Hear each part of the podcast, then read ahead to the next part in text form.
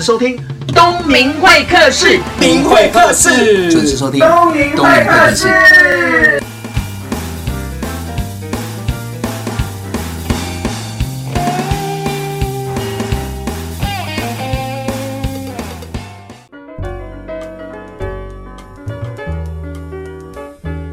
现在收听的是东明会客室，我是节目主持人王东明。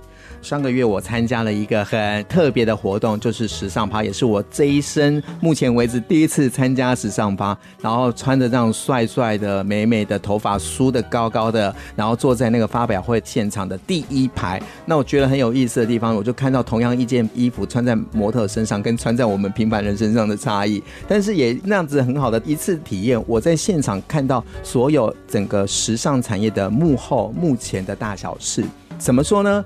时尚发表这个过程当中，除了找专业的服装造型师之外，最重要是现场跟第一线的所谓的消费者跟观众如何打动。那那一天我在旁边看，我也看到就是很多人看完秀的时候，就围着那个各个品牌的衣服，然后再开始做询问，甚至购买，我觉得很棒。那我也谢谢当天邀请我的原定义的执行长、创办人林永慈小姐 Joyce，也是我的好老师，欢迎 Joyce。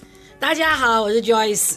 我是原定义的创办人。我们先讲一下我们怎么认识的。我们好像是在一个讲师的尾牙聚会，连续两年嘛。对，对，当时他是后来才跟我讲说：“王东敏，我跟你讲，我已经 follow 你好久了。”我说：“啊，哦，好。”我想说又是一个很 crazy 的人，然后就讲说那个场合是大家都很震惊。对，因为其实哈，我们那个企业讲师界每次尾牙就是一堆人正襟危坐坐在这。哎，讲到这边不会得罪到大家吧？没有，他们比较专业，比较内敛。那我就想说，哎，我真的碰到一个给人家感觉超级不一样的人，所以呢，那天。晚上就变得非常 happy 的一个晚上，就大家一起吃吃喝喝，但是聊了很多，才知道说其实讲师界有很多用不同角度方法在做传承这件事情的人，超棒的。哦、我是这样认识东明的啦。对，然后他就问我说：“哎、欸，我有一个时尚趴，你来过来站台一下。”我说：“哈，什么意思啊？”他就把衣服寄给我，哎，我真的很感动。但是这个感动之前呢，我要跟听众朋友说明一下哦，什么叫做原定义？嗯。这个品牌在两年前，那可能你一直以为是独立的品牌，不是哦。原定义是一个时尚品牌，它是代理台湾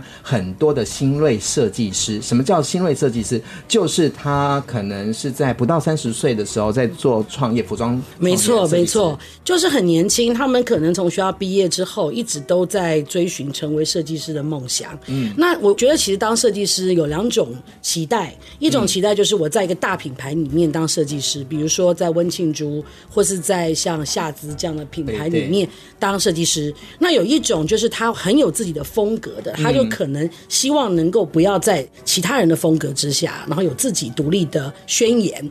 所以呢，这一群设计师其实从中国大陆、香港。日本、新加坡、韩国到台湾，在这两三年里面是特别的蓬勃。嗯，然后呢，他们蓬勃的方式可能跟早期就是有些是百货、中心百货的时候比较不一样。对，那个时候有实体通路，嗯、那进入门槛稍微高一点。但是呢，现在因为是电子商务时代嘛，啊、所以这些设计师他只要能够想办法把创意做出来，他就有机会可以在 EC 的世界里面。去发表自己的商品跟作品，所以呢，这些设计师其实都各自有自己的一些特色，但是呢，就是当然接轨到实体的时候，还是碰到一些困难啊。嗯，所以原定义当时的想法就是，如果有机会可以透过我们在通路或是在品牌行销方面的一些经验，能够帮助这些台湾设计师去跟消费者沟通，所以这是当时创立原定义的原因。好，我补充嘛，嗯，因为我大约了解一下，就是我跟你聊过，甚至于跟设计师聊过，嗯、是说很多人很喜欢设计，就像你说的，自己有自己的 style，对但是缺乏的是一些实体通路或者是品牌操作。打比方，你应该很清楚知道，是说会做事的人不是就不一定会行销，嗯、尤其是艺术天分，看到数字就没错。我以前也是这样子的。那那。也因为这样子，新一代的设计出来的时候，它可以透过网络 international 的这个部分，透过脸书、Line 啊、IG，让世界各地知道说，哎，有这个设计师跟品牌。没错，可是重点呢，会做衣服，会设计衣服，但是也要会卖衣服。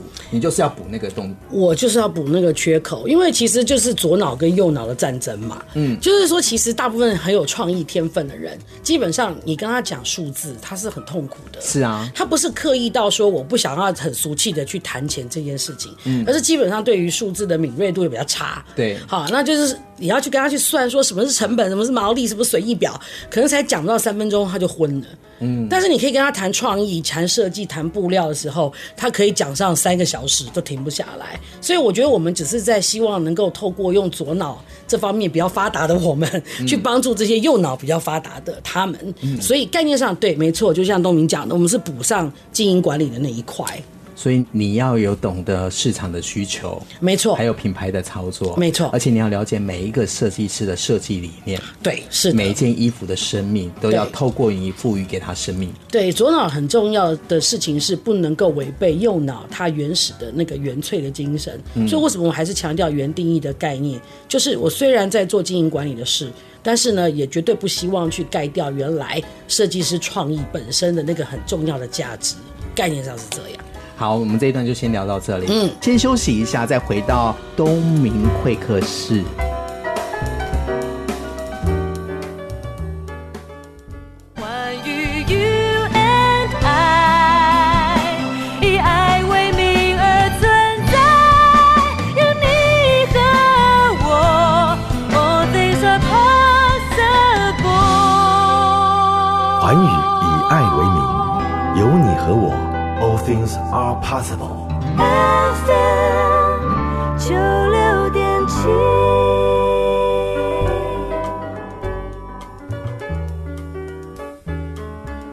你现在听到的是东明会客室的节目。各位听众朋友，虽然你看不到我，我可以告诉大家，今天的录音室充满了时尚感。为什么呢？是因为我特别穿了原定义旗下的另一个品牌，就是府悦。那我要怎么说呢？就是有一天我逛街，就是这样逛逛逛逛逛逛逛，因为那个 Joyce 老师就说：“哎，东明啊，麻烦你啊，如果有机会的话，来金站看一看。”然后拜登啊，那他每次的活动刚好搭到我的出国时间，或者在课程。东明很忙的，对，哎，我讲的是真的，而且为了不能去，我还要马上打卡，告诉他我在哪里。你知道，现在当讲师真的很辛苦。我拒绝那个，我如果没有去的话是，可是我真的很想去。那他后来呃，半年之后又再办了一场活动，那就问我。那在在这之前，我就去逛街。我说我我一定会找时间去。那有一天呢，我就是上完课累了，我就拖着我的小蓝行李箱，然后就在上高铁之前，我想说去逛一逛，放空一下。他没有吃饭哦。对，而且还憋尿。呃，对。对，诚信真的超高。对，那我就传给他说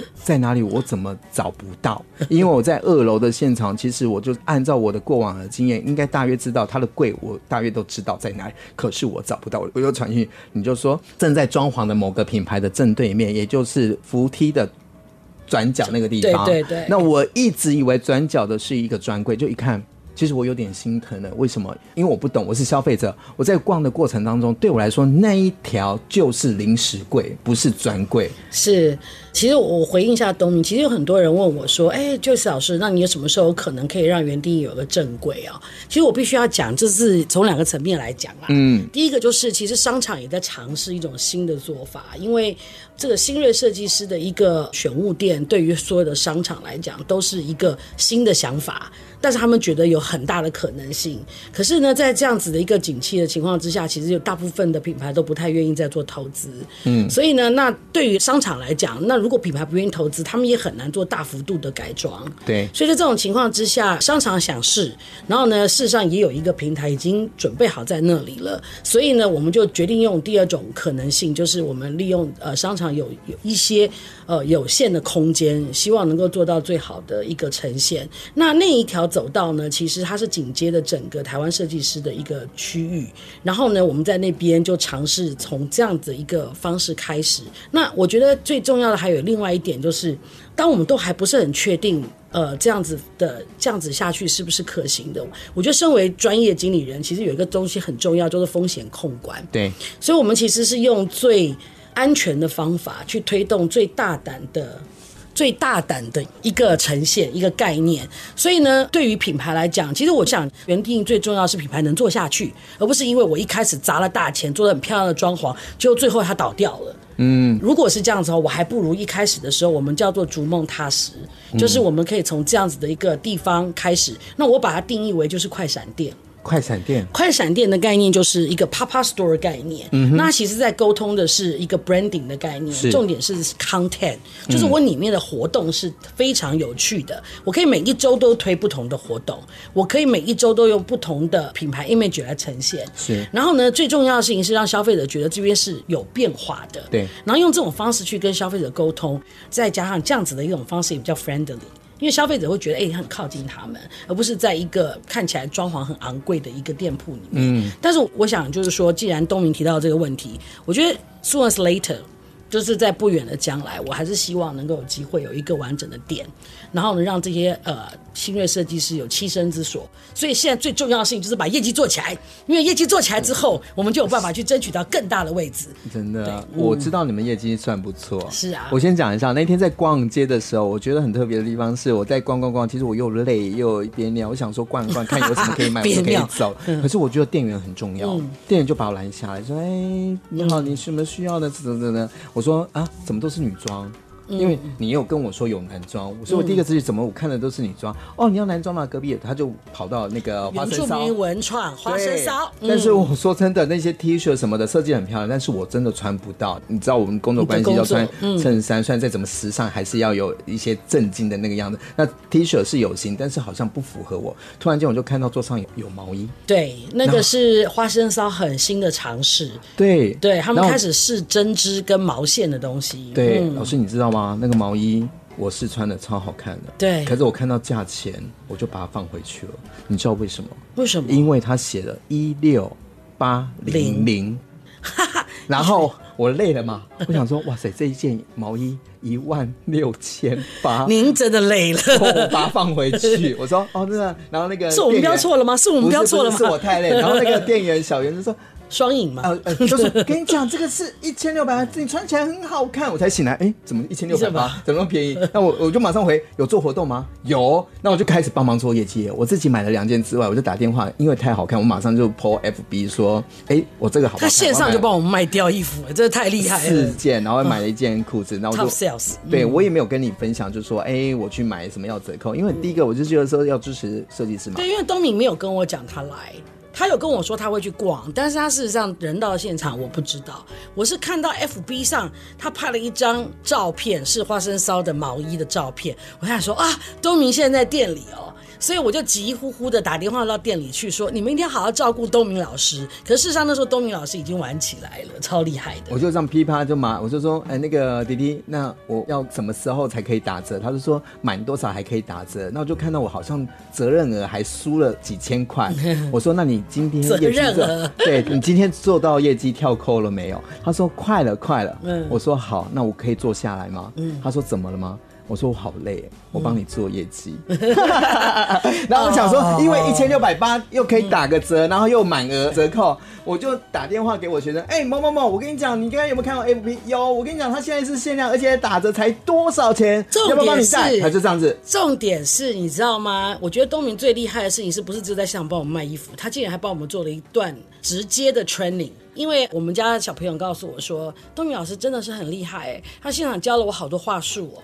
就是万一碰到客人这样这样的时候，那样那样的时候，其实有时候我都不知道该怎么回答。老师，你不能讲话术啦，大部分听众会觉得是负面的。我想跟大家说明一下，因为我那一天我问了销售人员，我说，因为这是台湾设计师，嗯，会不会有客人质疑，怎么这么贵？台湾设计师，哎，拜托，一千六百八这么便宜还要嫌贵还打折。我如果是你的话，我会说，你千万不要觉得他在挑衅或者在杀你价。嗯、他希望听到的是说这个产品的价值在哪里。对，没错。所以你里面说话的内容跟语气要很重要。对，你不要解读成说他看不起台湾设计师的作品。我就接了，我就说你听好，把它录下来。嗯台湾设计师的作品其实不输给国外哦，因为台湾很多设计师的作品啊，包含他用的料啊、设计的概念，常常受到国外时尚秀的得奖、得奖啊什么。那当然，台湾已经有很多知名的设计师，可是你现在看到的这一个柜都是新一代的设计师。如果你现在不买的话，你以后会后悔，因为以后的数字会多加了几个零。那他讲完说啊，老师你好会讲。我说，因为消费者要买的不是除了美感之外，就是那个价值。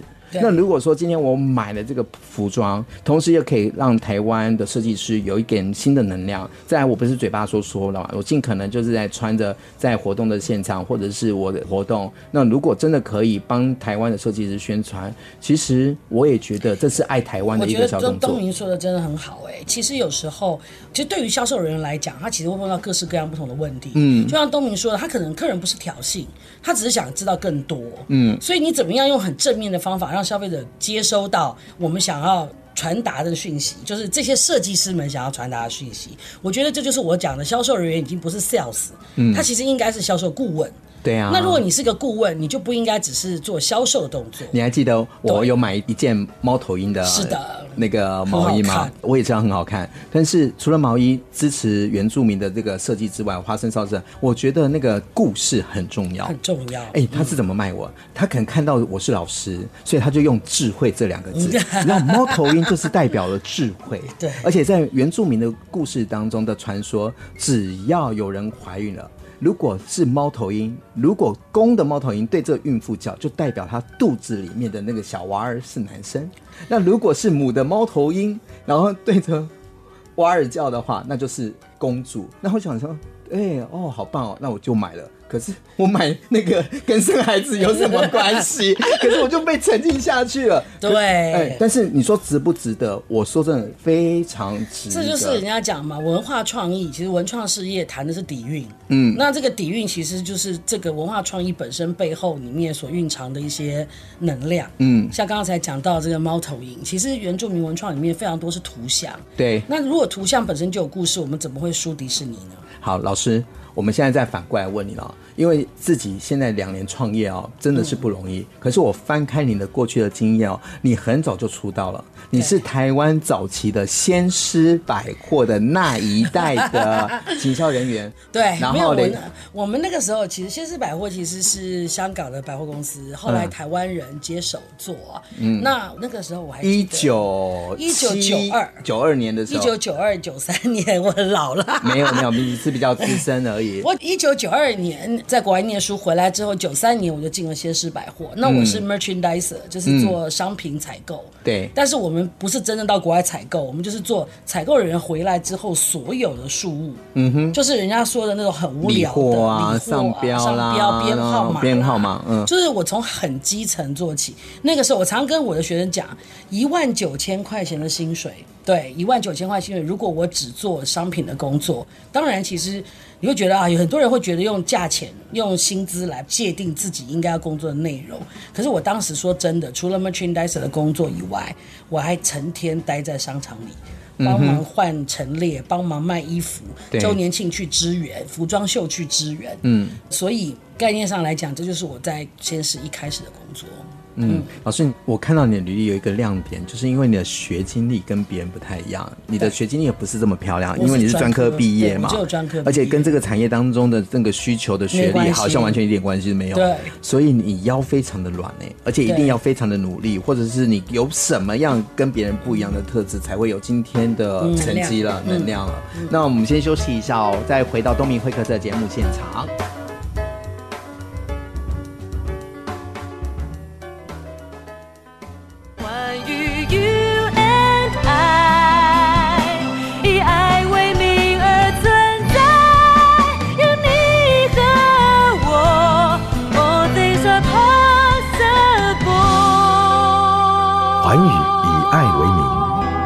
和我，All Things are possible. FM 九六点七。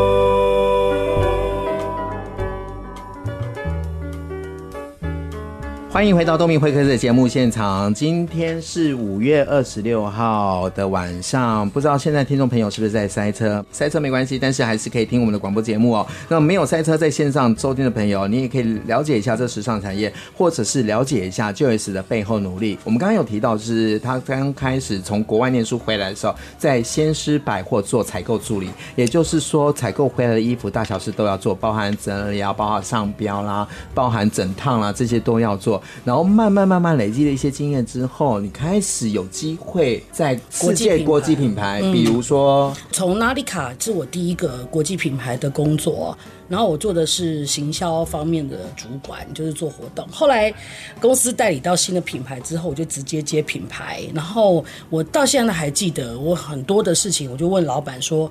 老板，这有没有人可以帮我？老板，那有没有人可以帮我？然后老板就告诉我一句话说：“你的黑抗就是我的人员编制只有三个人，嗯，就加我三个人。然后我的目标第一年就要做到一亿两千万，三个人要做一亿，是的，哇塞，一个人要。然后我老板竟然跟我讲一句话说：“Everything is about this brand is your business。”这句话我到现在还记得，可是我觉得也就回到当时我在先市百货的时候，其实先市百货的时候，我那个时候一个月薪水才一万九，嗯哼，然后呢，可是我什么都要做，所以后来到我做品牌的时候，虽然三个人成军，但是就是大小事反正都跟我有关，所以小到可能就像刚才东明讲的订标啦、编货码啦，然后呢编成本啊，然后大到办一场大型的秀，或是进柜跟百货公司主管谈判，其实都是我要处理的事情。所以你除了呃，先是有 Nautica，还有后来我进了 Levi's，、嗯、之后又去了 LV 集团，嗯、对，然后最后我在 Tommy Hilfiger，、嗯、对，那是我退休前的最后一份工作。退休前，对，我觉得那是一个分水岭。哦，就是我自己心里是，虽然我现在没有真正退休，嗯、但是我会觉得在。心灵上面对于职涯的安排，我觉得我那个时候是一个分水岭，就是在 Tommy 之后的我做的每一份工作都一定要跟教育跟传承有关，所以我后来离开 Tommy 之后就去念书了，就是念研究所。刚刚讲了，东明也知道了，就是我其实学历不高，其实我在外商公司里面算是相对学历差的，嗯，因为大部分都是 A B C。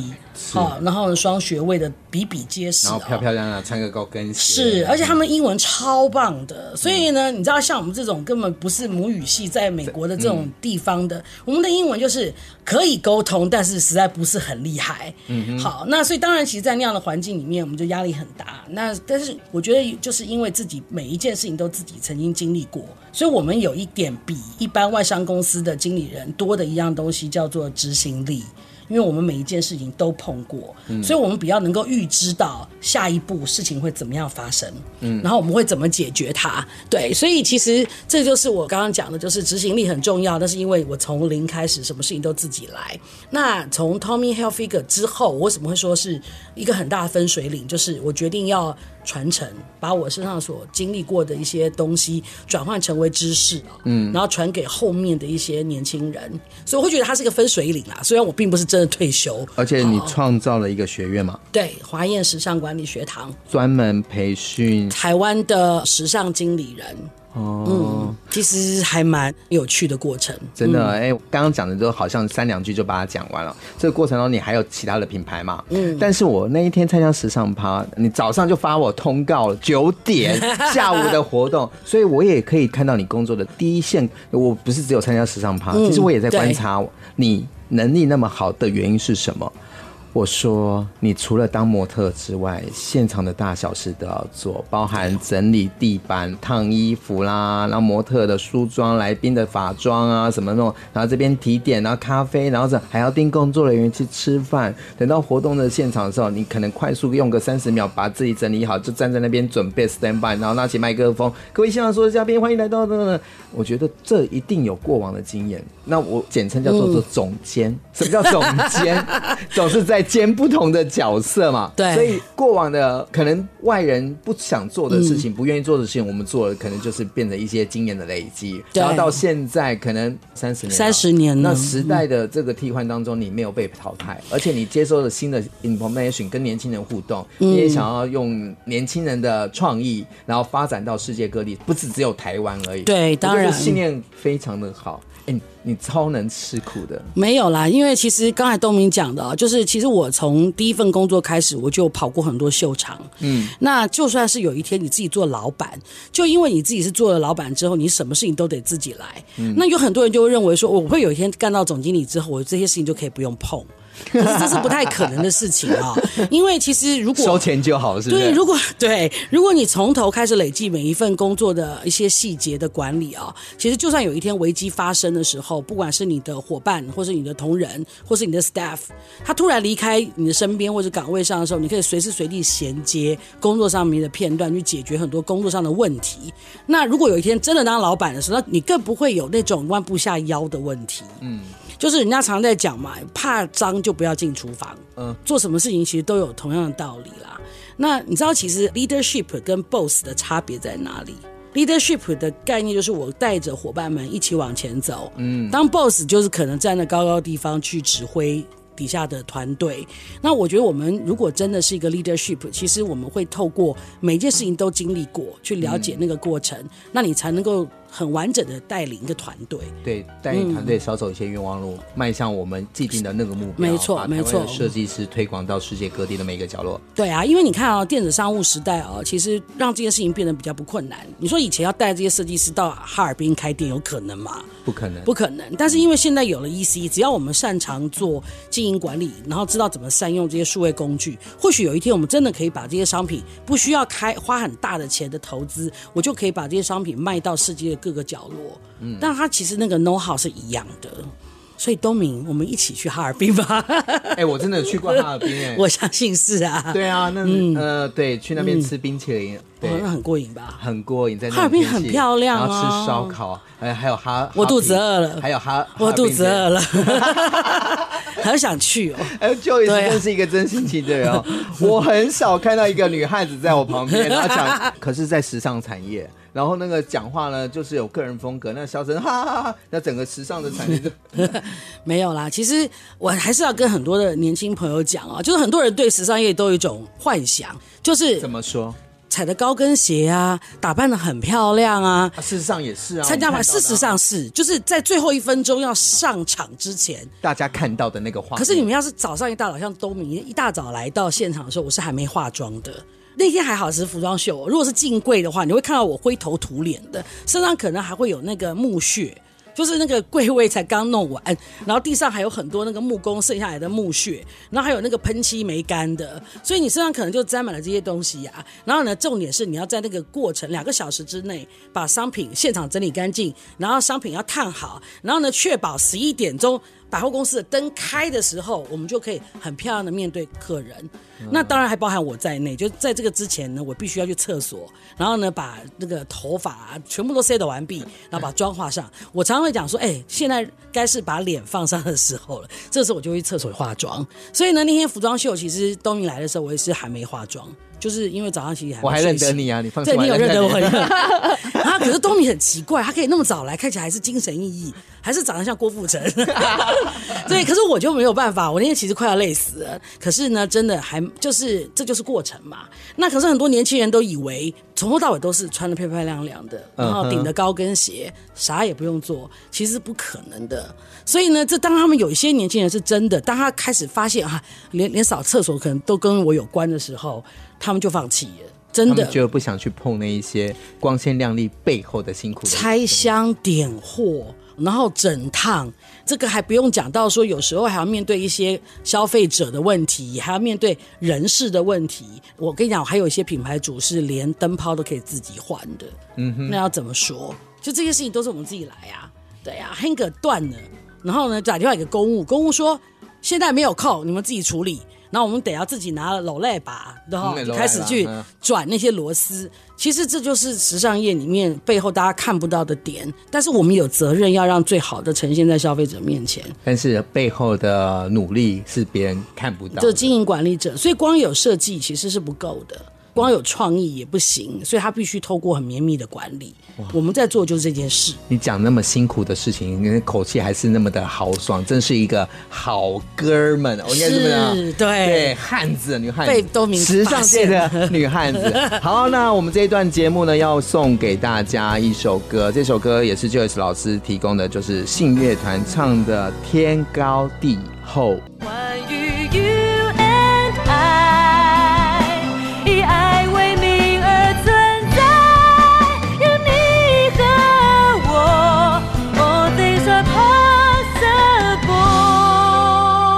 环宇以爱为名，有你和我，All things are possible。FM 九六点七。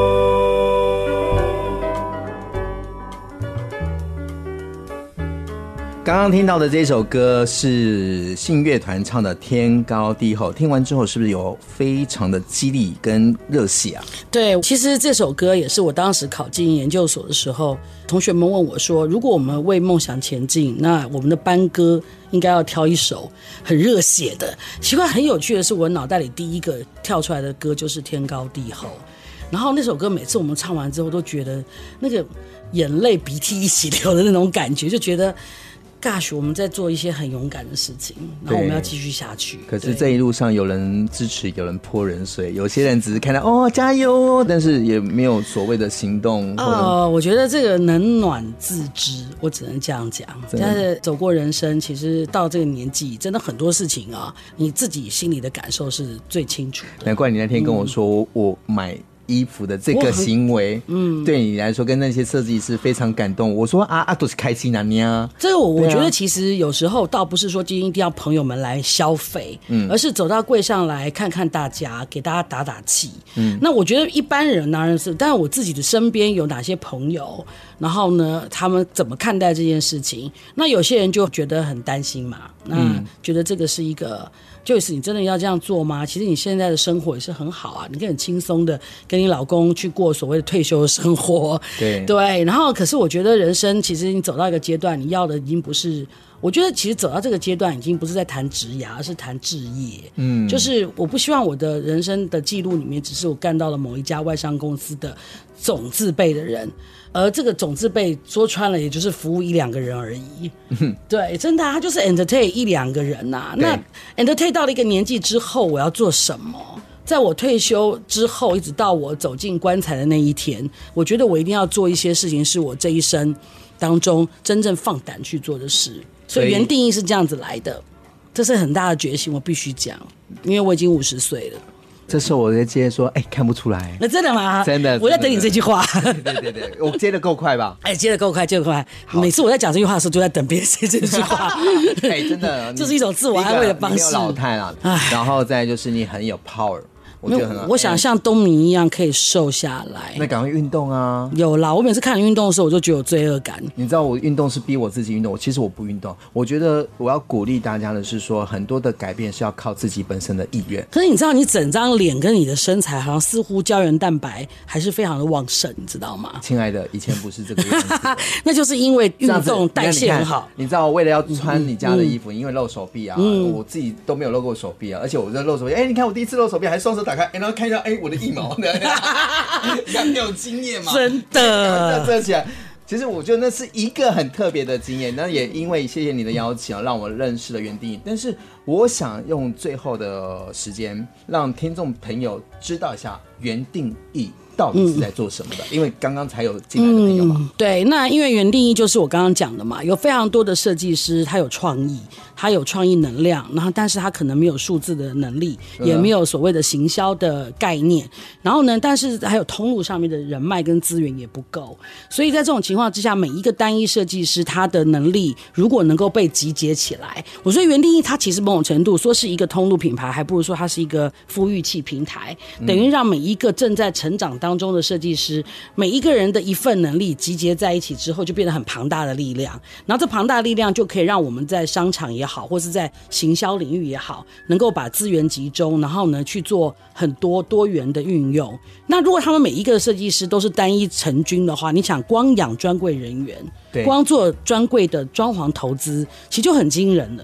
所以原定义的概念，我觉得它是一个新的想法。这个新的想法倒不是因为大家都在做选物店，所以我们做这件事情，而是说本来就是这样子啊。你每一个设计师的力量集结在一起，十个设计师就是十个不同的能量的集结。那我觉得我做一个老师，其实只是在旁边帮一把，在这个力量整合的过程当中，能够找到一些调理。让它更有组织的去成型，然后我们在后面推动它。台湾设计师的东西真的很好。其实那天东明来现场，他看到了很多很棒很棒的创作，但是这些创作怎么能够不被看见？嗯，但是他们要被看见，你们知道有多难吗？嗯，然后呢，我真的很真心的希望台湾的消费者们，我们不要说今天因为我们要变时尚人，没有，我们只是想要让自己看起来更好，更好看，而这个想要让对，然后这个过程你们又是同样支持台湾设计师，嗯，那我觉得这是一件很棒很棒的事。好，就一次。嗯那我们在哪边可以看到袁定义的东西？啊，OK，欢迎大家来到金站购物广场的二楼。那我们在窦藤黄设计师的旁边啊，我们在设计师专区里面。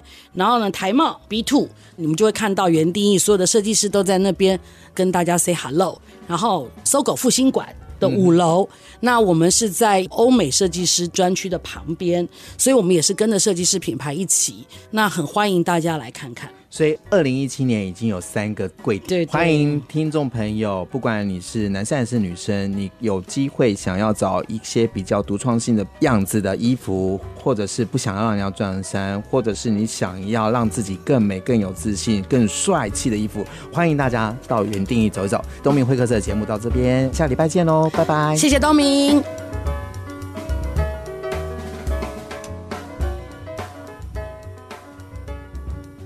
今天呢，非常的高兴邀请到我的前辈，也是原定义的创办者林永慈 Joyce 老师哦。那他过去是从基层做起，有三十年的现场实务经验，大小事他都要一手包，包含陈列啦、品货啦、购物啊或者采购这些东西，他都是非常的有经验。那为什么要找他呢？因为我去参加他时尚发表会的时候，我在旁边观察他。我都叫他总监，哪个字呢？哪个监呢？是总是在兼不同角色的总监。我觉得一个实务面非常的扎实的老师或者是前辈哦，一定会在现场大小事都包办。他会打扫，会陈列，会摆设，会管模特，会去帮他化妆等等。那为的就是他代理的品牌台湾设计师能够让世界各地的人知道。